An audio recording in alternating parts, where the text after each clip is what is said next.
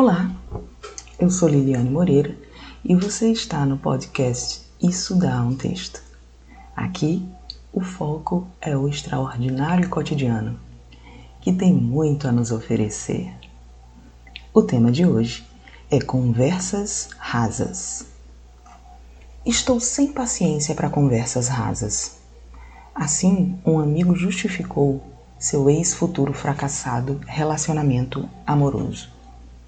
Achei interessante, por ter partido de um homem cujo estereótipo, formado na mente das mulheres, é de um ser 99,9% carnal. Ele não estava reclamando de nenhum atributo externo da ficante. Interrompeu seu potencial caso amoroso simplesmente após as primeiras conversas com ela.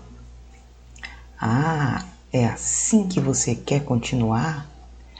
Pensou ele antes de dar o caso por encerrado. E encerrou. Ele, que é um grande musicista, comparou os relacionamentos entre pessoas com os instrumentos em uma orquestra. Instrumentos com a mesma afinação soam em ressonância, costumava dizer. Mas como no peito do desafinado também bate um coração, por vezes forçamos um dó maior, insistimos para ver a banda tocar coisas de amor. Eu conheci uma menina linda que namorava um rapaz lindo chamado Robson. Eles estavam naquela fase 1, um, conhecendo a vida um do outro. Mas a vida dos dois era rasinha, rasinha. Era só dizer o que fez no dia e pronto. Acabou o repertório. Eu sempre acho estranho quem conversa dando detalhes do seu dia. Acordei às seis horas, tomei banho, comi só mamão no café porque não gosto de, de comer muito de manhã e saí para levar o menino para a escola e blá e blá e blá. Quem merece imaginar a criatura tomando banho e comendo mamão? E o que importa é isso?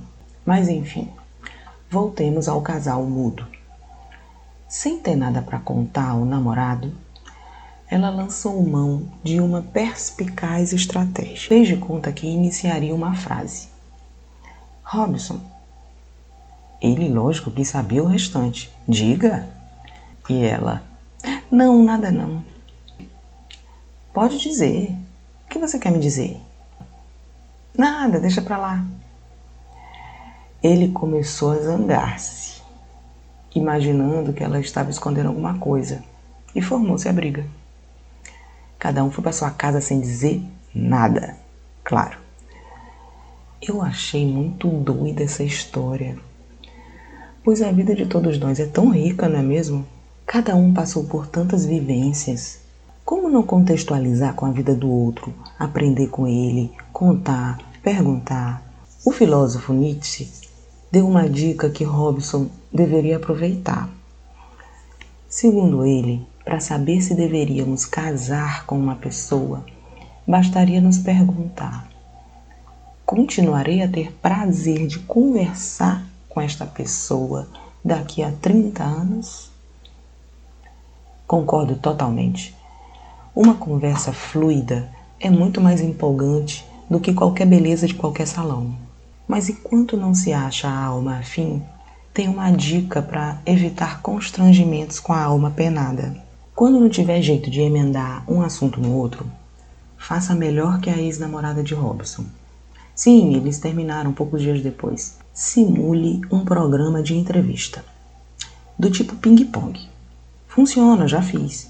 Quebra o gelo e passa o tempo. Se perceber que o papo não vai engrenar, parta para as perguntas: filme que mais gosta? Viagem inesquecível? Maior defeito? Atenção especial para esta resposta. Se não avançar, pelo menos deve render umas boas risadas. Mas o que é uma boa conversa? Aí vai de pessoa a pessoa. Para mim, papo bom é aquele que faz a gente esquecer de tirar selfie é o, o que te faz querer esticar o tempo e de preferência que provoque muitas risadas. Aquele papo que faz a gente se sentir como um velho amigo, bem à vontade, Tipo o que acontecia entre Nando e Cássia, que não viam a hora de se encontrar e continuar aquela conversa que não terminaram ontem. Ficou para hoje. Eu sou Liliane Moreira e este foi mais um episódio do podcast Isso Dá um Texto. Até a próxima!